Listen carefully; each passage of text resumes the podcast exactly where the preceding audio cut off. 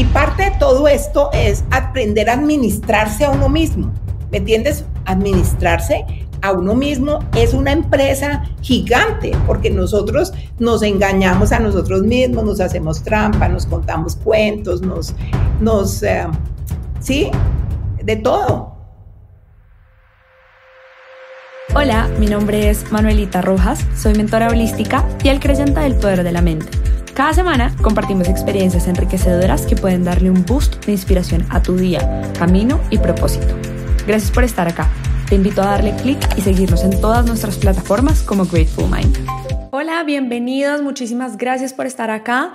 Hoy en este episodio tenemos esta invitada muy especial con nosotros. Isabel, quiero darte las gracias por estar acá hoy, por brindarnos tu tiempo, tu sabiduría y de este espacio. Isabel es una persona, eh, hoy en día tiene 66 años, directora de la Fundación Mujeres por Colombia, que siempre ha estado facilitando esta participación de las mujeres de forma activa en distintas áreas de la vida como la política. Isabel también es PhD en política social. Ella tiene muchos estudios, ha sido... Em, galardonada también en diferentes premios. Ella estudió economía eh, industrial en la Universidad de los Andes, es máster en educación eh, de la Universidad de Harvard, fue incluso Fulbright Scholar. En fin, Isabel tiene libros, tiene muchísimas cosas por contarnos y a mí me encantaría darte la invitación y, y la bienvenida, Isabel, a estar acá con nosotros, a contarnos esas historias imposibles posibles de las cuales vamos a estar hablando hoy. Así que muchísimas gracias por compartir este espacio. Feliz de estar aquí. Muchas gracias Isabel. Yo quiero que nos cuentes un poquito más de tu vida, em, dónde vives, dónde estás en este momento, de dónde eres, qué haces en tu día actualmente. Eh, bueno, yo soy, yo nací en Cali, pero me vine a estudiar en Bogotá y me quedé en Bogotá. O sea que ya, eh, no podría decir que soy una bogotana porque, pues, o sea, eso sí sería una exageración. Eh, pero he vivido 15 años de mi vida en Estados Unidos. Entonces yo, yo me considero un, una, una persona que es una mezcla de la cultura anglo y colombiana, sobre todo porque mi mamá es una mujer eh, mi mamá vivió toda su adolescencia en los Estados Unidos, así que eso tuvo una gran influencia en mi, en mi crianza, ¿sí? Eh, yo me reconozco muchos valores y muchos ah, criterios y muchas ah, formas de funcionar que no son muy colombianas. Entonces, pues, em, estudié en Cali el bachillerato en un colegio de monjas que sufrieron para graduarme eh, para graduarme no porque, no porque, no porque yo era mala estudiante, porque yo era la mejor estudiante del curso, sino porque era la más indisciplinada, la más grosera en sus, en sus opiniones, la más atea, la menos, la menos, eh, ¿no? La menos el perfil que ellas querían crear de, de, una mujer, ¿no? Eh, ideal de la élite caleña. Nada parecido. Ok. me vine a estudiar aquí a Bogotá, entré a los Andes, me iba muy bien en la universidad, por supuesto me aburrí, como me aburrí, quedé embarazada y, tuve, y, me casé, porque pues, o sea, la universidad no era suficientemente entretenida para mí. Entonces la combiné con casarme, eh, estar embarazada, luego tener una hija y por supuesto terminé eh, combinándola también con divorciarme. Entonces, eh, cuando me gradué de la Universidad de los Andes, eh, tenía una hija de dos años, estaba divorciada, o sea, ya me había casado, había tenido una hija y me había divorciado cuando me gradué de la universidad. O sea, vivir un poco rápido. Sí. Vivir rápido. Eh, entonces, mi vida tuvo mi vida fue un poco, cambió mucho porque resulta que yo venía de una casa, la más consentida, la más malcriada, una casa de una familia que mi papá y mi mamá trabajaban muchísimo, tenían una empresa, les iba súper bien y yo era la consentida, la, la hiper mega consentida. Y resulta que mm, me dio porque quería aprender a hablar inglés y me fui a estudiar a aprender inglés de intercambio a una familia norteamericana de campesinos pobres ¿Ese fue, en qué momento? ¿Después de la universidad? Eh, después del colegio, de colegio, antes de entrar a la universidad. Entonces tuve un cambio gigante en mi vida que fue descubrir una realidad que para mí era completamente invisible. Sabes que, que la vida a veces lo, lo obliga, o lo invita o lo obliga a ver algo que tú no has querido ver o no has podido ver, ¿cierto? Porque eso tiene un papel muy importante en tu vida hacia el futuro. Entonces, descubrir esa, o sea, vivir ese cambio, pero además descubrir eh, dentro, estar dentro de una familia que sin ningún recurso económico tenía la apertura y la generosidad para traerse un estudiante, una estudiante de intercambio, dar y compartir la poquita comida con ella, ¿sí? Eh, comprarle un regalo de Navidad, ayudarle en lo que pudieran, o sea, una generosidad sin límites. Em, ¿Cuánto tiempo estuviste ahí? Estuve un año, estuve una, volví, a, volví a repetir el último año de, colegio. Entonces eso, eso me rayó un poco, ¿no? Yo entré a los Andes un poco ya dejé de ser la niña del, del Corazón, de un colegio de niñas ricas, que entra a la Universidad de los Andes, una universidad de, de pues costosa, donde hay mucha gente con mucho dinero, pero yo llegué con, con algo rayado en mi cabeza. Y eso se quedó conmigo y fue muy importante, ¿sabes? Eso fue muy importante porque, porque eso me cambió el, lente, me cambió el lente con el cual yo miro, yo veo la vida. Desde esa experiencia, wow. Entonces eh, salí de los Andes y hice de todo. Yo miro mi hoja de vida y he hecho de todo. O sea, yo trabajo en banca, en construcción, exportando carbón, en una universidad, en una ONG, en una ONG gringa, en, una organización que maneja emergencias, o sea, en, el gobierno, em, hice consultorías en todo lado. Entonces, tengo, me trabajé en muchísimas cosas. Por eso a mí esa cosa de que es que, ay, ¿qué van a decir? Que es que he cambiado mucho de trabajo. ¡Qué dicha! ¡Qué maravilla! Hoy en día me doy cuenta que todo eso que alguien me hubiera podido decir, mira Isabel, pero es que tú eres muy inestable. Gracias que nadie se atrevió a decírmelo porque igual lo viví de esa forma y hoy me permite acercarme a la gente desde conocer muchísimos espacios, ¿me entiendes? No es que me los esté imaginando, es que los conozco, ¿sí? Claro. También has vivido en muchas partes, ¿no? En diferentes lugares del mundo. Sí, claro, he vivido, he vivido en, viví en el Perú, viví en Estados Unidos 15 años, entre otras viví en Alaska, que, que muy poquita gente puede decir que haya vivido en Alaska y eso es bastante particular, ¿sí? Entonces, eh, es, hubiera querido vivir en más sitios, la verdad. Ahorita, ahorita en los últimos años he estado recuperándome de no haber vivido en sitios. Por ejemplo, el año pasado me pasé dos meses en Holanda que tenía, que quería vivir en Holanda. Pues me fui y me pasé dos meses en Holanda porque estoy haciendo como un chuleo, que es lo que yo he querido hacer en mi vida y todo lo que me falta lo voy a hacer. Porque hay que no irse, hay que no irse dejando cosas por chequear. Por hacer. Es cierto.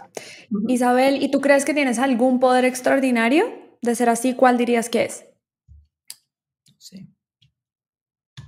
Yo creo que los tengo todos. ok.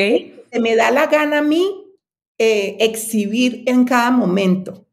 ¿Me entiendes? Yo creo que los seres humanos, las mujeres y los hombres son perfectas y perfectos con todos los poderes y los potenciales pero tienen que aspirar y decidir exhibir esos poderes, ¿me entiendes? Pero también cultivarlos, ¿me entiendes? Yo soy una persona que se ha cultivado, o sea, eh, es decir, yo me eduqué muchísimo, he tomado todo aquel cuanto curso sea, exista en el universo, he leído todo lo que se puede leer, he escuchado todos los podcasts y cursos y talleres y etcétera. Yo me pasé los dos años de la en los dos años de la pandemia, dos horas del día los dediqué a mi crecimiento personal, oyendo, leyendo y oyendo todo lo que había sobre crecimiento personal. Lo sigo haciendo ahora, ya no dos horas, pero por lo menos media hora al día. Entonces, cuando uno se cultiva y se sigue, ah, yo aprendo de tecnología todas las semanas, por ejemplo, eso me encanta, aprender de tecnología. Cuando uno se cultiva y se cultiva y se cultiva, y te sigues cultivando, es como, ah, no, yo ya, ya me las sé todas. No, cuando tú te sigues cultivando, tienes la posibilidad de, como, em, accesar esos poderes, accesar cualquier poder que tú quieres acceder, acceder. ¿Me entiendes? Eso precisamente te quería preguntar y es, ¿cómo haces para encontrar, para elegir cuál es ese poder que utilizas para cada momento? Eh, yo creo que yo creo que lo que, se, lo que yo uso para escoger qué poder uso en cada momento es como la, el ¿qué será? Como el deseo de ser auténtica, ¿me entiendes? O sea, porque sabes que hay, eh, y entonces a veces el poder que yo escojo para usar en un momento puede ser el poder para pelear. Y sabes que otra persona te puede decir, pero Isabel, ¿por qué escoges el poder para pelear, para manejar esta situación? Eh, debería ser más conciliadora. Ah, ah, lo auténtico en mí no es eso.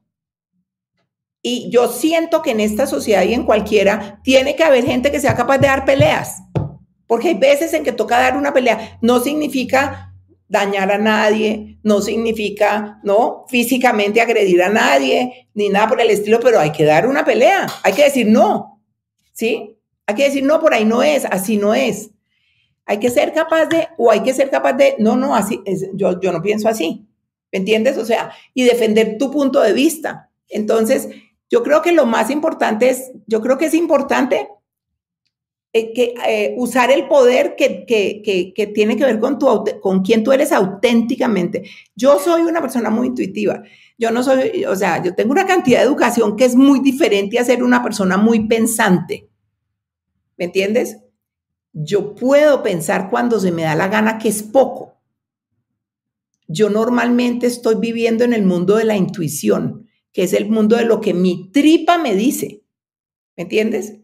Lo que mi intuición, o sea, lo que, lo que, lo que percibo del ambiente, o sea, con esa, yo tengo una inmensa capacidad de percibir de afuera, percibir el ambiente, percibir la energía, percibir qué está pasando en un, en un grupo. Y yo uso eso, eso también es un poder, ¿me entiendes? Porque es la capacidad de tú conectarte, de no estar tan lleno de ego y, confiar en ti, confiar en ese instinto también, ¿no? Claro. De alguna manera. Pero también no estar tan llena de ti que tú eres capaz de dejar entrar esa energía. Yo muchas veces digo, ¿yo de dónde saqué esta competencia? Y yo, yo profundamente creo que, que uno puede conectarse con la sabiduría del universo, que uno puede conectarse con la, y uno puede recibir la sabiduría del universo sin pasar por ninguna universidad, sin pasar, sin, sin ¿me entiendes? Sin, sin estudiarse la lección canalizando la energía del universo.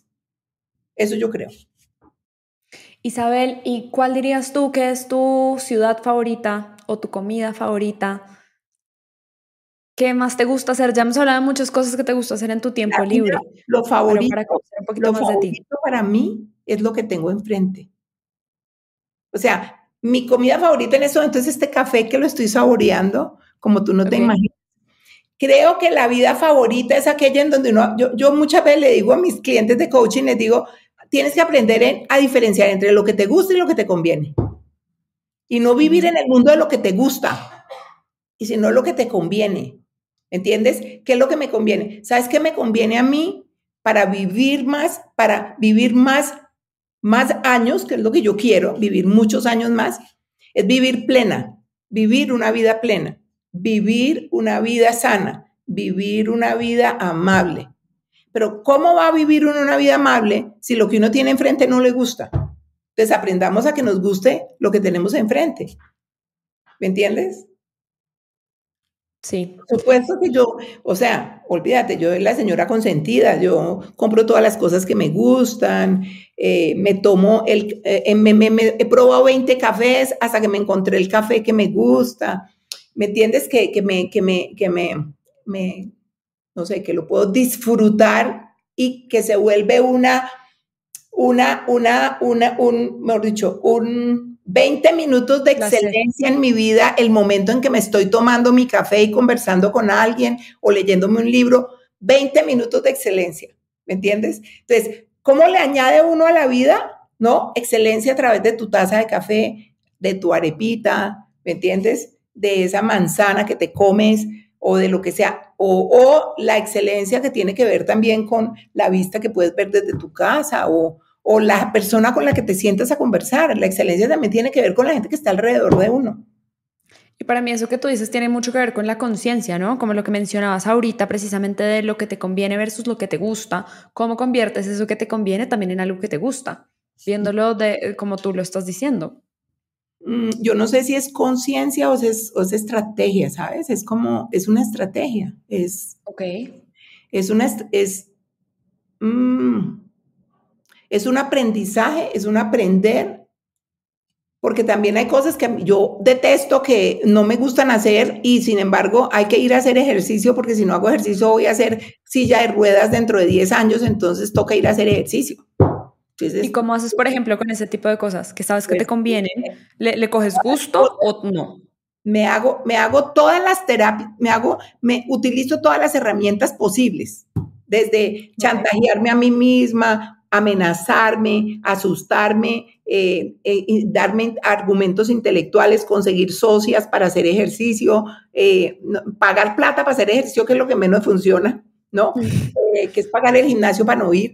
Entonces... Pero a veces funciona. Hay personas que les funciona tener ese entrenador personal, por ejemplo, también ese compromiso con otras personas. Sí, a mí me importan un comino los entrenadores personales porque igual llegan a mi casa y le digo, siéntese, quédese una hora ahí sentado y que yo no voy a hacer ejercicio hoy. Entonces, pues, así ves, o sea, eh, a mí, a mí las cosas de afuera no me, no me obligan, no me obligan, ok, uy, no voy a hacer, no quiero hacer ejercicio, pero es que no me quiero votar los 50 mil pesos, los voto, ¿entiendes? No, yo, yo, ahora lo que te algo interno para ti. Y parte de todo esto es aprender a administrarse a uno mismo. ¿me entiendes? Administrarse a uno mismo es una empresa gigante, porque nosotros nos engañamos a nosotros mismos, nos hacemos trampa, nos contamos cuentos, nos, nos, eh, sí, de todo. Entonces, administrarse uno mismo es toda una gigante empresa en la que yo creo que muy poquita gente le pone atención. Muy poquita gente le pone atención a esa empresa de administrarse uno mismo. Anda por ahí tratando de administrar a los hermanos, a las amigas, a la mamá y el papá. O sea, yo, por ejemplo, veo muchas mujeres jóvenes como tú tratando de administrar a la mamá. Y yo digo, ay, mi hija es una maravilla, yo la amo con todo mi corazón, porque mi hija tiene, me respeta y me ama y no me trata de administrar, o sea, nunca en su vida se le ocurre tratarme de administrar, o sea, que es para mí el regalo de amor más grande que pueden darle a uno, que es como suponerlo un adulto competente. ¿Me entiendes? Imaginarlo un adulto competente. Que nosotros andamos por allí imaginando que la mayoría de la gente adulta que nos encontramos son niños que necesitan ser salvados o ser rescatados o ser dichos los consejos que nadie ha pedido, ¿cierto? Entonces, pues nada, ¿no? Muy interesante, sobre todo esa manera de verla como estrategia, ¿no? Em, como tú lo dices. Isabel, yo quiero saber en este momento, ¿cuál dirías tú que es de pronto, seguramente tienes muchísimas historias de tu vida, pero cuál se te viene a la cabeza en este momento donde en algún momento tú decías, bueno, esto realmente es un desafío muy grande para mí, tal vez no veías esa salida de una forma posible, pero realmente gracias a lo que tú estás contando, esas estrategias, al el trabajar en ti misma, al conocerte, lograste de alguna forma superar esa situación e incluso de pronto tener una solución mejor de la que imaginabas? Pues mira, creo que yo me he pasado la vida de reto y de desafío en desafío, porque normalmente jamás escojo hacer cosas fáciles. Okay. Eh, tengo una cierta predilección por, la por los niveles de dificultad, pero bueno, eh, tal vez la, la, cosa de la que yo me siento más orgullosa, que es de la creación de Colfuturo, que es una, es decir, para mí es como casi demasiado grande para yo poderlo entender, porque cuando yo decidí crear Colfuturo, que fue, yo decidí crear Colfuturo de un berrinche, de un profundo berrinche, por eso yo adoro mis berrinches. ¿Cómo así? Cuéntanos más de ese berrinche, por favor. El señor, el señor John Sudarsky, ¿no? Me lo encontré en la Universidad de los Andes y le dije, oye, John, yo apliqué a la Universidad de Harvard, eh, al mismo programa que tú hiciste de doctorado. Y me dijo, ¿Tú, tú, a ti no te van a recibir en Harvard. Y yo le dije, ¿en serio? ¿Por qué? Con cara de idiota. Y él me dijo, mira, yo lo sé porque yo estuve allá. eh, en todo caso, yo pasé un mes y medio un poco angustiada porque yo dije, bueno, si ese tipo dice que no me van a recibir de él, tendrá sus razones, pero la verdad es que me recibieron y la verdad es que yo me guardé la angustia, transformé esa angustia que él me creó y ese miedo al fracaso, lo transformé en una rabia bien, bien encapsulada. Okay. Esta rabia la voy a guardar aquí bueno, llegué, la vida me, dio vueltas y yo terminé de asesora de la primera dama, Ana Milena Muñoz de Gaviria, y, yo tenía que ocuparme siete días a la semana de las cosas más ridículas que uno se tiene que ocupar en la vida, y ese no era el cargo que yo soñaba, lo estaba haciendo porque ella me ha pedido ayuda. Y yo dije, no, yo me voy a, a mí se me va a correr la teja aquí, entonces dije, tengo que hacer una cosa que me haga sentir que estoy haciendo algo que vale la pena, y dije, montemos un programa de becas. Me acordé de la rabia, y dije, ¿cuánta gente como yo ha sentido esta rabia de que le digan que no puede, que no va, que no lo van a recibir o que si lo reciben no va a conseguir cómo financiarse? Y curiosamente fui y le dije a Rudy Holmes y le dije, Rudy, yo quiero crear un programa de becas y él me dijo, dele para adelante. Rudy me dice que él se imaginó que yo me iba a levantar por ahí 200 mil dólares y que eso, eso iba a ser una cosa chiquita. Porque él me dijo que me iba a dar un dólar con 25 por cada dólar que yo, que yo consiguiera. Y eh, Ana Milena Gaviria y César Gaviria eh, no había necesidad de convencerlos porque ambos eran becarios frustrados. Es decir, Gaviria se había ganado una vez que no se había podido ir y Ana Milena nunca se había podido ir porque había tenido sus hijos y se había dedicado pues a, su vida y a la carrera de su marido. Entonces, ambos eran becarios frustrados. Entonces, ambos tenían como esa, ese yearning, como esa... Eso y de alguna forma esa misma rabia que tú sentiste. Ellos no tenían rabia, no, ellos no tenían, ellos tenían como distinta emoción. Acuérdate, abanico de emociones. Ellos lo que tenían era como frustración de no haberlo podido hacer, ¿me entiendes? Pero no rabia, la de la rabia era yo. Ok. No, no es tan bueno cuando los presidentes andan por allí con rabia. ¿Me entiendes? O sea, como el señor Pastrana, como el presidente Pastrana que vivía lleno de rabia y trató de aplicármela a mí. Pero esa es otra historia que no la voy a contar aquí porque pero se la cuento a quien me llama y, se la, la quiera oír. Eh, entonces, ¿qué le iba a decir? Entonces, resulta que yo, yo empecé, yo reuní un grupo, un comité que era el director de la Fulbright, que en paz descanse, Agustín Lombana, Manuel Rodríguez, que fue ministro de, de Ambiente, eh, Juan Carlos Ramírez, que era un funcionario del BID, ¿sí? Y Pedro Miguel Navas, que era un empresario de, eh, de ¿cómo se llama? Ospinas y compañía. Y con ellos empezamos a diseñar con el futuro. Y todo el tiempo, Lombana, que ya no está, me decía, eso no se puede hacer, Isabel, tú eres loca, eso no se va a poder hacer. Nosotros hemos tratado de montar un fondo con la Fulbright y no hemos conseguido que nadie nos dé plata. Y yo le decía a Agustín, es que usted pide limosna, yo no voy a pedir limosna. Yo voy a pedir donaciones, pero no voy a pedir limosna. Bueno, total, que nosotros conseguimos 8 millones de dólares para Colfuturo pero era porque yo llegaba a una reunión y yo no, es como mi papá me enseñó una cosa que se llama no acepte un no como respuesta. Yo entro a las reuniones con esa, en esa actitud, yo no voy a aceptar un no como respuesta.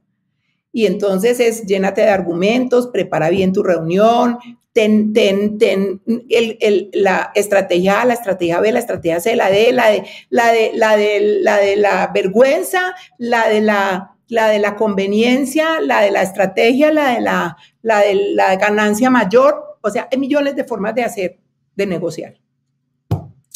Entonces, entonces, eh, digamos que ese, todo ese proceso que duró año y medio de crear Colfuturo, que se terminó en el día en que se firmaron las escrituras de constitución de Colfuturo, yo al día siguiente me fui para terminar mi doctorado, porque yo interrumpí mi doctorado, vine, creé Colfuturo y me fui. Y luego Cuatro años más tarde volví a ser directora de Colfuturo, a ver que habían creado aquello que no era lo que yo me imaginaba. O sea, lo que cuando eso fue muy interesante porque yo me imaginé Colfuturo, lo creé y lo dejé como dejé una cantidad de cosas organizadas y una amiga mía se iba a encargar de implementarlo. Yo volví cuatro años más tarde y lo que ella había hecho no tenía nada que ver con lo que yo tenía en mi cabeza. ¿Sí? Era una vaina patética lo que había era patético, ¿sí? futuro no tenía ni oficina, o sea, era como, era inexistente. En el, en, el, en el intento de ser ahorrativos, era, no, la entidad no existía.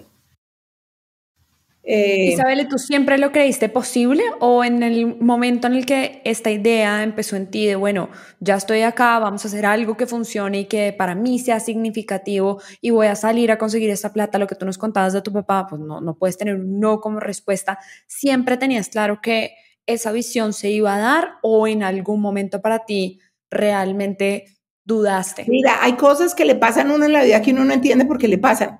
Resulta que cuando yo llegué al primer año de mi doctorado, eh, como era becaria Fulbright, me invitaron a Washington a conocer al senador Fulbright.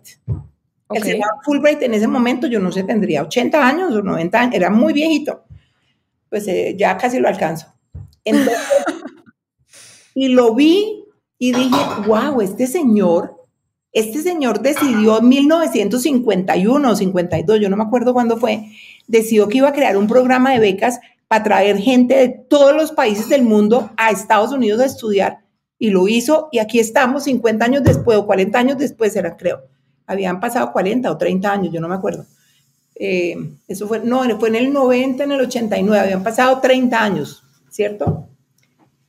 Eh, mira, aquí está, con este programa gigantesco. O sea, es como, mira que tú, por eso te digo que uno guarda información en la cabeza que, lo, que, que, que va iluminando lo que tú quieres hacer, ¿me entiendes? O sea, de, yo hoy en día pienso que yo sabía que esto se podía hacer porque yo había conocido al senador Fulbright que lo había hecho. Por eso es tan importante mostrar, mostrar las personas que han logrado cosas, ¿sabes? Porque una persona que nos está oyendo hoy dice, bueno, esto no me, no me digamos, digamos, cuando yo vi, conocí al senador Fulbright, no pensé nada, pero hoy en día sé, hoy, hoy tengo la conciencia de que yo sabía que eso se podía hacer. Yo sabía que eso se podía hacer.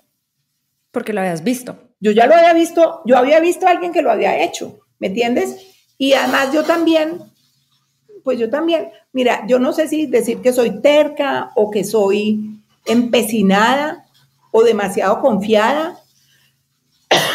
Un jefe que yo tuve que hoy no quiero mucho, me decía que era que yo era como una tractomula, que yo me meto, yo voy por, ¿no? Yo voy para a lograr algo y me atravieso una pared o me atravieso un edificio, yo no, yo no, yo me, me, me paso por encima de lo que sea para conseguir lo que hay que conseguir. A él eso le parecía terrible, porque nosotras las mujeres tenemos que ser tan dulces y, ¿me entiendes? Y lograr aquello que se puede lograr con dulzura. Eso precisamente te iba a preguntar de, del desafío, ese reto, siendo mujer también, porque pues es cierta la, la, realidad y más de ese momento, me imagino, ¿o no? ¿Cómo era? Claro. Eh, era, yo soy, no sé, yo no, pues la verdad, yo vengo de una familia de cinco hijas mujeres. ¿Cierto?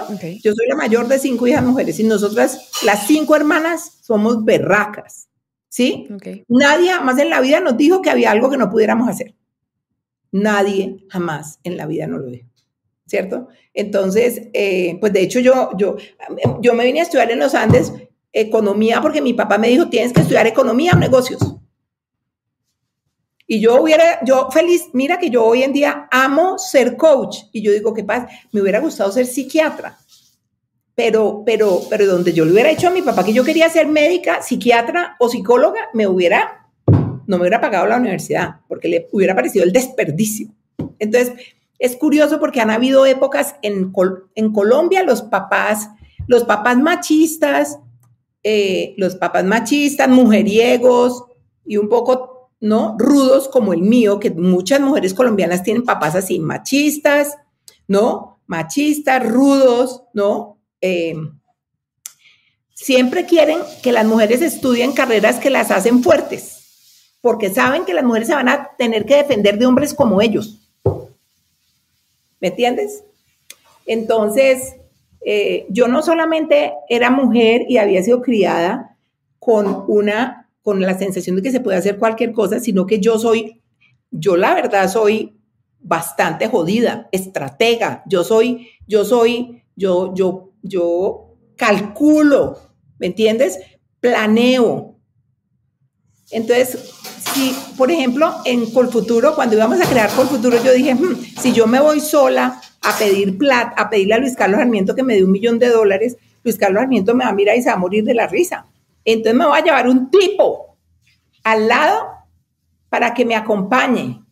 Y, eso hiciste. Y el tipo era Pedro Miguel Navas, que eso, primero que todo era un gran bizcocho, que no era nada desagradable estar con él en las reuniones. Segundo, inteligente. Tercero, con un corazón de este tamaño. Y cuarto, creía en Colfuturo. Entonces nosotros dos nos sentábamos y preparábamos la reunión y, entonces yo le, yo, yo le decía, cuando yo vea que tú tienes que meter el, el, este, te echo una patada. Y él me decía, a veces él me decía, yo te echo un codazo cuando yo crea que tú tienes que intervenir.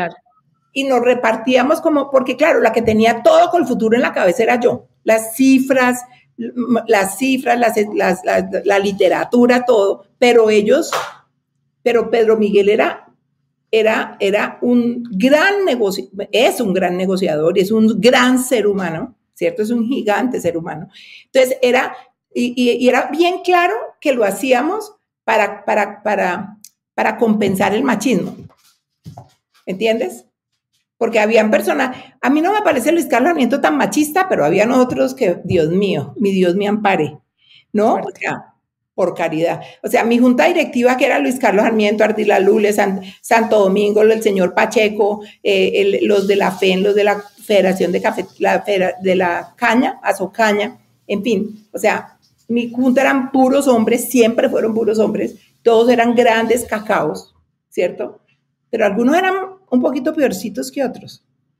Y el presidente de la Junta, Luis Carlos Sarmiento, no era el peor, por supuesto. De hecho, yo curiosamente yo no sentí machismo de parte de él. Era una persona brusca como jefe, era brusca, pero él no lo sentí machismo. Yo nunca sentí que él, que de él que considerara pues que había cosas que yo no podía hacer o, o que, por decir Isabel, alguna vez me dijo que porque yo no decoraba la oficina y le dije, perdone, don Luis Carlos, mire mi contrato, aquí dice decoradora. No, yo soy gerente, pero aquí no dice decoradora. Contrate una decoradora.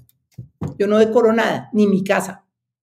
Y entonces, pues, él, después de esas, de esas conversaciones, digamos que mi, mi, mi relación con él fue una relación es, increíble porque además era también bastante, era fuerte y auténtica y de mucho respeto. Pero respeto a mí, no solamente respeto a él. Entonces, eh, nada, yo creo que mm, Isabel, y después de lograr esto. mujer, siempre influye que tú seas mujer. Tú tienes que entrar en todas las relaciones en este país de machistas y aún más en Europa y en Estados Unidos, sabiendo que el hecho de que tú seas mujer afecta la conversación, afecta las expectativas, afecta la forma como te van a tratar. Y tú tienes que eh, eh, anticiparte, reaccionar, tener el argumento, ¿me entiendes? Porque no, bueno, es que como soy mujer no me salen las cosas, no. O sea, esa vaina la tiene, o sea, si uno tiene que sacar algo, lo tiene que sacar. En, la, machismo o no machismo, o sea, si voy a esperar a crear con el futuro, a que se acabe el machismo en Colombia, esperemos sentar, no, compremos la piedra para la laja ya, porque, porque, porque 300 años nos vamos a demorar y no vamos a estar aquí.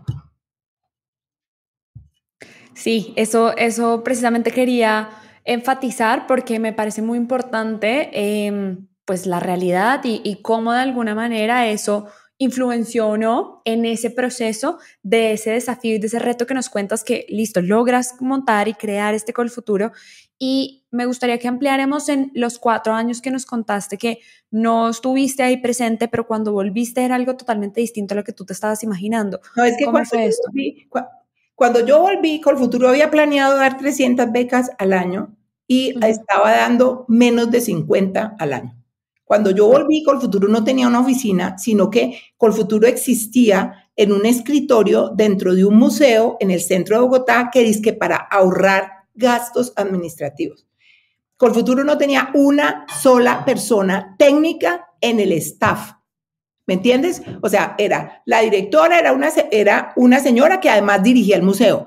El, el, la persona de financiero era la persona que también manejaba el museo. Bla, bla, bla, bla. O sea, unos ahorros de un ridículo, ¿no? que como hacemos aquí en Colombia, ¿no? Que queríamos crear una gran organización sin invertir en la estructura de la organización y en el equipo de la, de la organización. Entonces, pues nada, yo la primera semana llamé a Luis Carlos Armento y le dije, don Luis Carlos, voy a alquilar una casa. Doctora Isabel, ¿cómo así? Le dije yo, si no me regreso para Estados Unidos. O sea, si yo no tengo una casa, una oficina decente, me regreso para Estados Unidos. Ya. Yo la verdad es que usé mucho eso. De hecho, yo nunca cerré mi casa en Boston durante ese primer año de Colfuturo. Yo mantuve mi casa abierta. Primero porque yo tenía que ir a terminar de escribir mi tesis. Y segundo porque yo no sabía si yo iba a tener, construir una, una buena relación o no. Y yo sabía que yo me podía regresar otra vez para Estados Unidos y no había ningún problema. A mí ya me han ofrecido trabajo en la Universidad de Harvard. Yo me hubiera quedado allá. Pero la verdad es que yo tengo que decir que fue lo mejor que me pudo pasar a mí porque de verdad yo, otra de los descubrimientos que yo tengo es que yo soy colombiana. O sea, es mi destino Colombia. Yo no soy colombiana por accidente. Mi destino, mi misión tiene que ver con este país. Y yo amo a este país con todas las fuerzas de mi corazón. Y, me lo, y lo amo con los ojos abiertos. O sea, lo amo y a veces lo detesto. Y detesto mucha gente de este país y detesto muchas cosas que pasan y muchas cosas de la cultura de este país, pero igual amo este país. Entonces yo llegué a Colfuturo y entonces en Colfuturo, mira, yo en los primeros tres meses de Colfuturo contraté 30 personas en Colfuturo. Monté una organización, pero además me, traje una consejera de Estados Unidos, porque ¿dónde hay una consejera que pueda aconsejar a la gente sobre posgrado? Pues nadie, nadie sabía eso en ese momento. Me traje una persona de Estados Unidos a que hiciera eso. Contraté una gerente administrativa que era un lujo, que todavía creo que está, o yo no sé si ya se jubiló, que era Cecilia Salgado, una maravilla. La bibliotecaria era estupenda. Mejor dicho, cada persona, Nelson, que era el que gerenciaba el programa, no, no había una persona en Colfuturo que no fuera estupenda, ¿sí? Pero además se fueron los mandé, o sea, todo el mundo se fue a estudiar inglés, todo el mundo se entrenó, todo el mundo aprendimos juntos, yo me metía en todo, o sea, eh, la, la, verdad es que disfruté muchísimo los seis años que estuve en Colfuturo, pero cuando llevaba por ahí cinco años, dije, brutas, yo, soy yo no soy la directora del futuro, yo soy una emperadora. O sea, yo, toda la gente yo la había nombrado, yo sabía todo lo que pasaba allí, yo tenía, mejor dicho, todo estaba en mi cabeza. Eh, yo me sentía como dueña de la casa, dueña del árbol, dueña de todo. Y yo dije, no, esto, esto no es sano. Y me pregunté a mí misma, oiga, ¿usted se quiere quedar aquí todo el resto de la vida? Y yo dije, ni por el, ni por nada del mundo porque yo toda mi vida he sido, la inestabilidad laboral ha sido mi característica, pero además ha sido mi ventaja. Yo dije, no, yo ya me quiero ir, yo me quiero ir de Colfuturo porque yo no me quiero quedar aquí sosteniendo esta organización, yo me quiero ir a, crear otra cosa nueva, me quiero ir a hacer algo. Y de hecho yo me fui a trabajar en acción comunal con Antanas y eso fue una, una experiencia maravillosa, ¿sí? Cambié por completo totalmente la tristeza es que la persona que me reemplazó a mí en Colfuturo se quedó, no sé, ya lleva 21 años, o sea, eso, eso, yo me acordaba de que Agustín Lombana se había quedado 20 y pico de años en la Fulbright y casi que la logró destruir. Cuando una persona se queda la vida entera en una organización, termina, hace como un ciclo, ¿no? Primero no, no, no, no lo hace bien, después lo hace bien y después lo empieza a hacer mal, mal, mal, mal, mal hasta que se la tira. Nadie se debe quedar más de, yo no sé, es que yo diría que cinco años en una organización es suficiente, suficiente, porque si no, a ti se te acaba la creatividad, se te acaba la, la capacidad de, o sea, casi que hasta de todo se aburre, o sea, si aburre la gente de los matrimonios, que no se va a aburrir de una organización. ¿Cómo así que me va a quedar 21 años en una organización? Eso, eso me parece fatal. Pero pues claro, yo eso, ¿a quién le va a caer bien que yo diga que me parece fatal que la persona que esté en el futuro se haya quedado 21 años? Pues no está bien que yo diga eso, pero sí yo digo cosas que no están bien. Isabel, para las personas que nos están escuchando, nos están viendo, ¿qué les dirías tú que es Colfuturo, que de pronto no lo conocen? Colfuturo es una organización eh, de la sociedad civil de carácter mixto, es decir, que tiene eh, eh, fondos públicos y privados que opera como una entidad que da créditos parcialmente condonables para que las personas hagan programas de posgrado de alta calidad en el exterior. Y ha financiado durante los últimos 30 años de existencia que tiene, durante los 30 años de existencia que tiene, yo creo que ya cercan a las 20 mil personas. y en mi concepto, Colfuturo está en el core de las razones por las cuales Colombia es un país que es demostrar en América Latina, porque Colombia tiene un core de personas formadas de alta calidad que han vuelto al país y que están trabajando en este país. Y eso se nota. ¿Cómo van a pensar que es que da lo mismo tener una cantidad de personas sin educación que tener gente con educación de alta calidad? Y además comprometida con el país, además que siente que el país le ha ayudado. ¿Me entiendes? es que es una cosa muy profunda el sentir uno que mi país me ayudó para yo irme a estudiar afuera. ¿Me entiendes? Eso no lo tienen las personas en Perú, no lo tienen en Ecuador, no lo tienen en Argentina, eso se acabó en Chile, ¿me entiendes? Y en Colombia sigue. Entonces la gente puede hacer planes. Yo cuando pensé con el futuro, yo dije, yo quiero que una persona pueda hacer planes para su vida futura con Colfuturo. Es decir, lo más importante con el futuro es su sostenibilidad. Por eso con el futuro no es perfecto. Y claro, por ahí hay unas personas que han recibido la plata con el futuro y quisieran no pagarla. Porque aquí en Colombia tenemos una horda, una caterva de gente que cree que pide créditos y no los quiere pagar. Pues los mm. tiene que pagar. Yo no tengo ninguna compasión, los tienen que pagar. Y si usted, ¿cómo así que es que no ha conseguido trabajo? ¿Cómo así que usted se estudia y se educa y no consigue trabajo? Porque aquí, aquí todo el mundo coleccionando, ¿no? Algún carácter de víctima. No he podido conseguir trabajo. ¿Sí? Pues monte una empresa, cree una, o sea, cree su trabajo. O sea, yo, yo, yo creo que yo, yo soy un poquito en ese sentido menos condescendiente de que la gente de pobrecitos tienen que pagar una cuota, pobrecitos, tienen que pagar una cuota de mil dólares. Así, ah, pero cuando tenían los 50 mil dólares en la mano, nadie les decía pobrecitos. Sí, hace la diferencia. Isabel, y una pregunta. Bueno, ya, ya vimos esta historia, vimos esta solución de alguna forma, cómo lograste crearlo, cómo te tocó después, cuatro años, volver, cuatro años después, volver a crear esa visión y perfeccionar lo que tú te has imaginado. ¿Cuáles tres características dirías tú que tuviste que construir o trabajar dentro de ti para poder lograr sobrepasar este desafío? ¿Ese de Colfuturo? No. Paciencia. ok. Paciencia, eh, digamos, es como una combinación de fuerza con, fuerza con paciencia y constancia. Esa combinación, porque es como, no era paciencia para aguantarme a que las cosas no salieran, sino, sino como la, capacidad de seguir allí sabiendo que las cosas iban a, iban a suceder y que también había un tiempo para las cosas. Entonces, pues no sé, esa combinación como de, eh, sí, persistencia, paciencia y, constancia. Yo creo que esa es la primera. La segunda, yo creo que era habilidades de negociación porque había que negociar todo, ¿sí? Eh, y la, la, tercera era, la tercera era como buen humor, ¿sabes? Era buen humor. Era reírme de la gente, reírme de las cosas, reírme de todo, eh, o sea, aprender a reírme de las cosas, porque, porque si no, no, no, había que tomárselas pues con tanta, con tanta, y un amor gigante por la gente con la que yo trabajaba. O sea, fueron cuatro. Realmente, eh, realmente eh, construir una organización en donde todo el mundo se sintiera dueña de la organización dueña. Ah, entre otras éramos casi todas mujeres, dueña de la organización.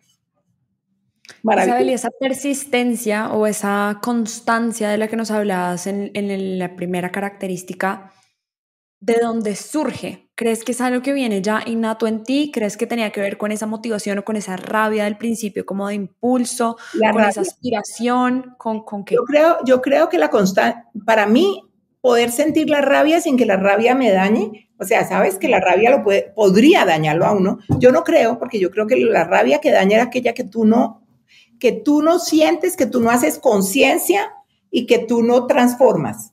Porque todo el mundo siente rabia, pero a, las mujeres nos han enseñado que no hay que sentir rabia, entonces las mujeres la sienten y la, ¿no? La, la, la ocultan, la contienen. Y ese es, digamos, mucha gente dice que ese es el origen de tantos casos de cáncer de, de mama. Por eso no hay que guardar la rabia. Entonces yo creo que la rabia es una, una gran eh, energía, ¿cierto? es una gran energía, o sea, y a veces la rabia es no solamente la rabia por lo que te está haciendo la persona que está enfrente. ¿Sabes cuál es la rabia? La rabia era los mil o dos mil personas que querían estudiarse afuera, ir, irse a estudiar afuera y no lo podían hacer. Y tú ser capaz de sentir la rabia de la gente que, que espera y no recibe. Y tú coger toda esa energía y transformar y usarla para crear, crear aquello que esas personas esperan. Es como todas las niños y niñas de Colombia esperan recibir en su almuerzo en la escuela un almuerzo de calidad. ¿Quién recoge toda la rabia de todos los niños que se sientan en esas comidas de porquería que les dan algunos contratistas? ¿Quién recoge esa rabia para crear la solución de, eh, y que tengamos una una, un sistema de alimentación escolar que realmente sí funcione y que no sea un sitio en donde todos los contratistas roban en todos los municipios. O sea, si ves, hay que ser capaz de, de recoger la rabia de aquella, aquellas cosas de la sociedad que no nos gustan. Y no tenerle miedo, no tenerle miedo. hacer algo al respecto. ¿Ah? Y hacer algo al respecto. Hacer algo al respecto. Aprovechar el poder, o sea, hay una cosa que yo he hecho toda mi vida es aprovechar el poder que he tenido, aprovechar el poder de ser mujer, de ser una mujer que viene de una familia privilegiada, de haber estudiado en los Andes y en una educación privilegiada, de haber estudiado en Harvard, ¿no? De, de que me haya ido bien económicamente. Todos esos poderes yo los pongo al servicio de mi causa, ¿cierto? Entonces yo considero que es muy importante construir poder ¿Para qué? Para ponerlo al servicio de tu causa. ¿Me entiendes? Para que tú, tengas fuerza, ese poder te dé fuerza para atravesar todos los obstáculos, para resolver aquel problema de la sociedad que a ti te duele. Pero para eso tú necesitas ser capaz de sentir el dolor de alguno o algunos de los problemas de la sociedad. Que nosotros andamos por ahí en esa vaina de ser feliz, entonces es no sentir ningún dolor. No, si tú no eres capaz de sentir un dolor que te ayude a iluminar la causa que tú quieres resolver en el universo, no vas a ser feliz, porque la felicidad, el vacío no permite ser feliz. Mm. ¿Me entiendes? Entonces, a veces uno tiene que dejar que el dolor lo toque, dejar que el dolor nos toque y, y sentir el dolor. Isabel, ¿y qué le dirías a esas personas que de pronto nos pueden estar escuchando o viendo en este momento, que pueden estar sintiendo esa rabia o haber pasado por momentos similares en donde todavía no han encontrado esas herramientas para lograr vivir de alguna manera ese proceso de realmente utilizar esa rabia, sentirla primero, como tú lo dices, y utilizarla para accionar e, eh, con, base en ello, para, para, generar ese propósito o para trabajar en pro de esa experiencia que los ha tocado, que seguramente puede beneficiar, beneficiar a muchos otros también. ¿Qué herramientas les dirías que les pueden ayudar en ese proceso para, para vivir y llegar a algo como lo que tú nos cuentas que hiciste? Pues yo diría, eh, la primera herramienta se llama la administración de sí misma, ¿cierto? Y, y el, conocimiento de sí misma y la administración de sí misma. Eh, esos, estos trabajos de, de, trabajar en el tema de descubrir tu propósito, no, no, poner, no pensar que lo vas a descubrir, sino avanzar en el camino de descubrir tu propósito. ¿Me entiendes? Es posible que, que, uno no sea capaz de articular el propósito de la vida de uno ni cuando uno tiene 80 años.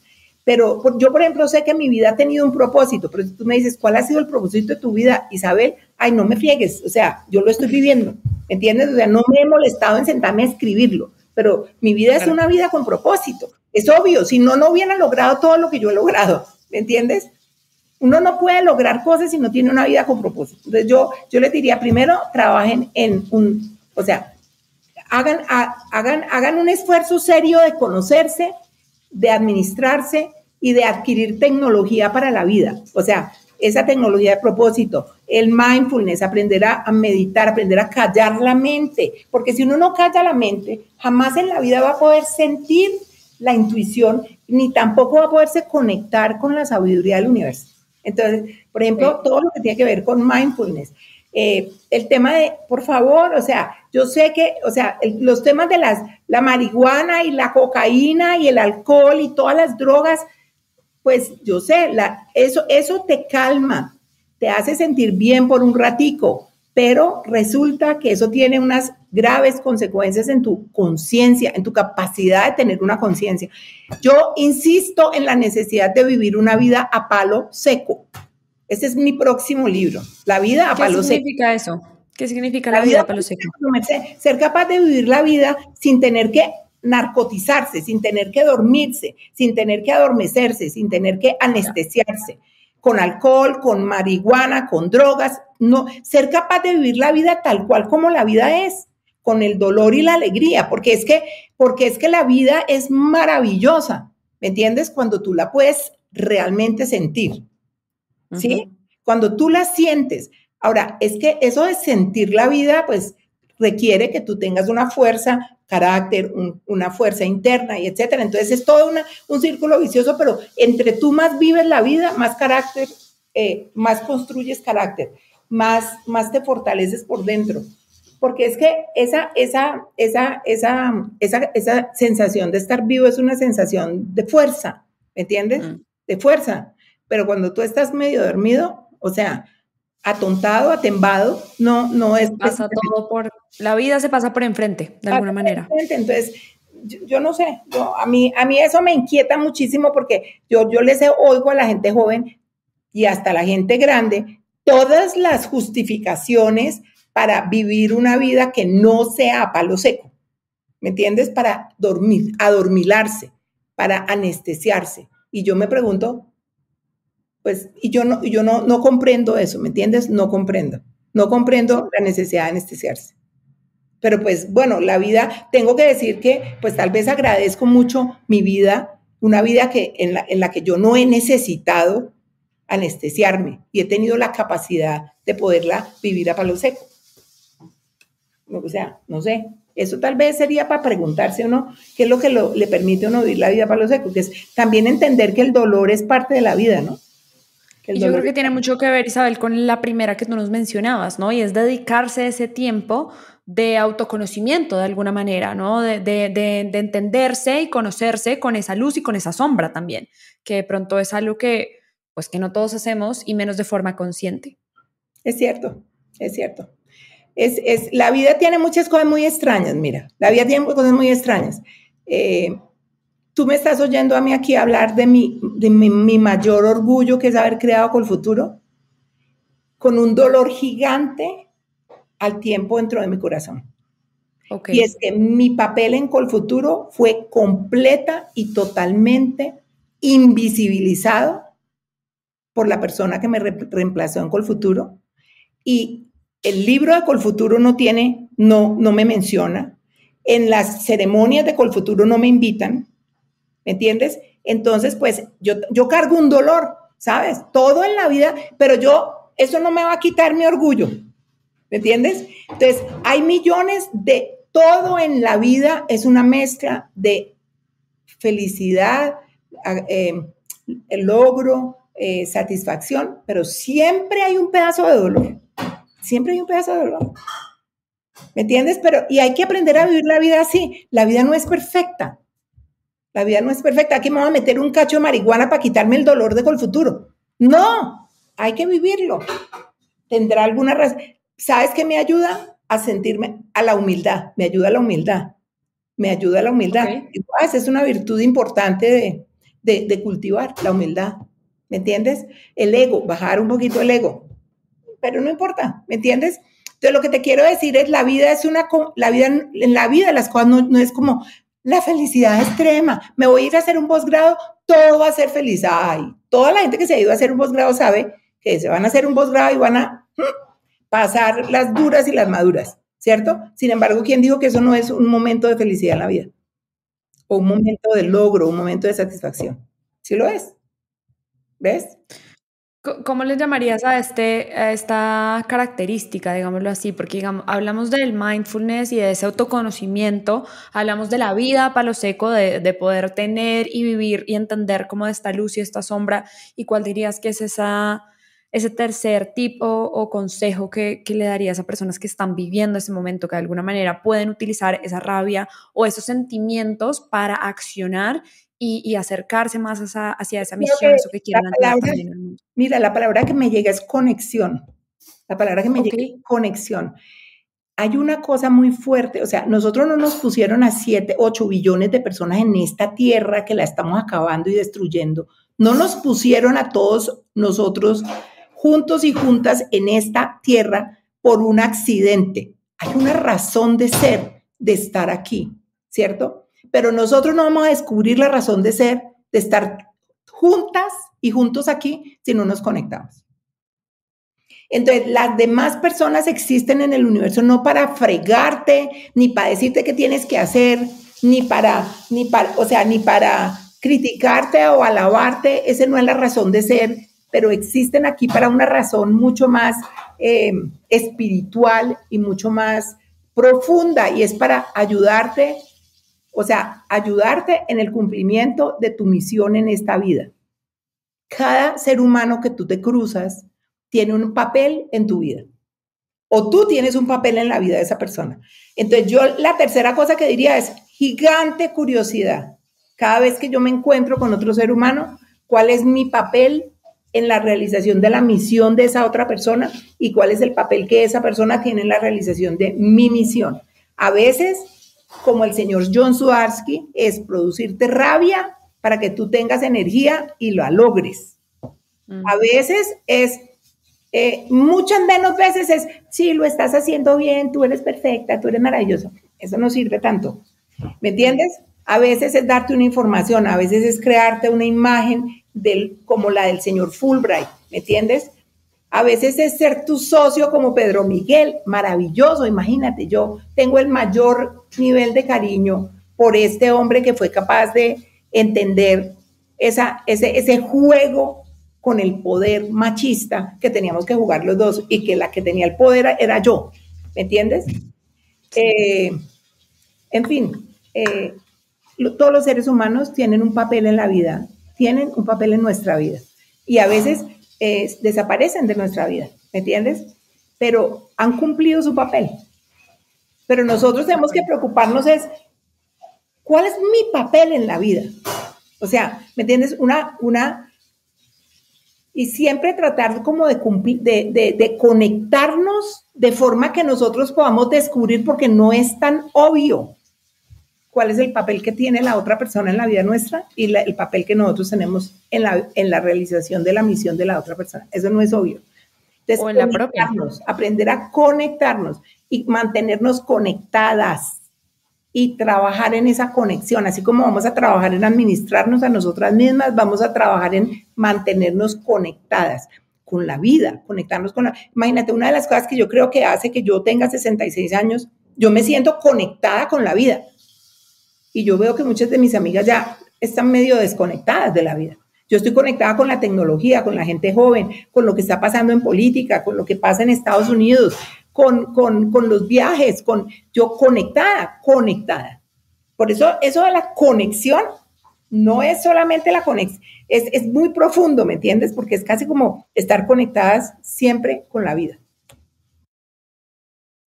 Isabel, pues bueno, yo, yo ya para cerrar quisiera hacerte la última pregunta y tiene que ver con algo que estábamos hablando ahorita respecto a tu visión sobre qué es estar bien o qué es el bienestar. ¿Cómo lo describirías tú?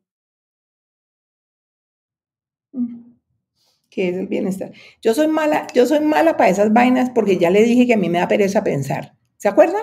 Entonces, ok. No pongan pues a hacer definiciones de vainas ni nada. No, pero para ti, ¿qué es? ¿Cómo lo sientes? ¿Qué es, qué es estar bien? ¿Qué es lo que tú nos hablabas al principio de yo quiero una vida plena, quiero una vida tranquila? hoy en día mi bienestar es estar viva. Ok.